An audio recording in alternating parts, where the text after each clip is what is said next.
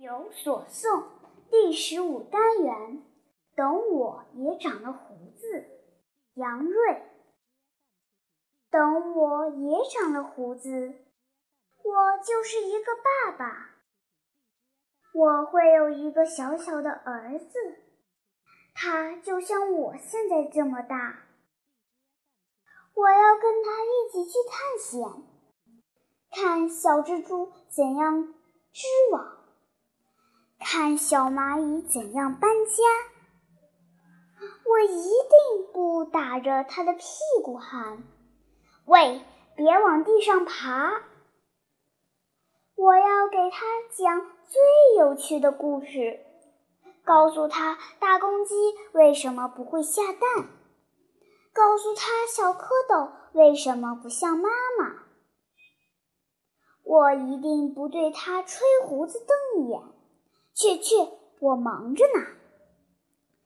我要带他去动物园，先教大狗熊敬个礼，再教小八哥说句话。我一定不老是骗他说：“等等，下次再去吧。”哎呀，我真想真想快点长出胡子。到时候不骗你，一定做个这样的爸爸。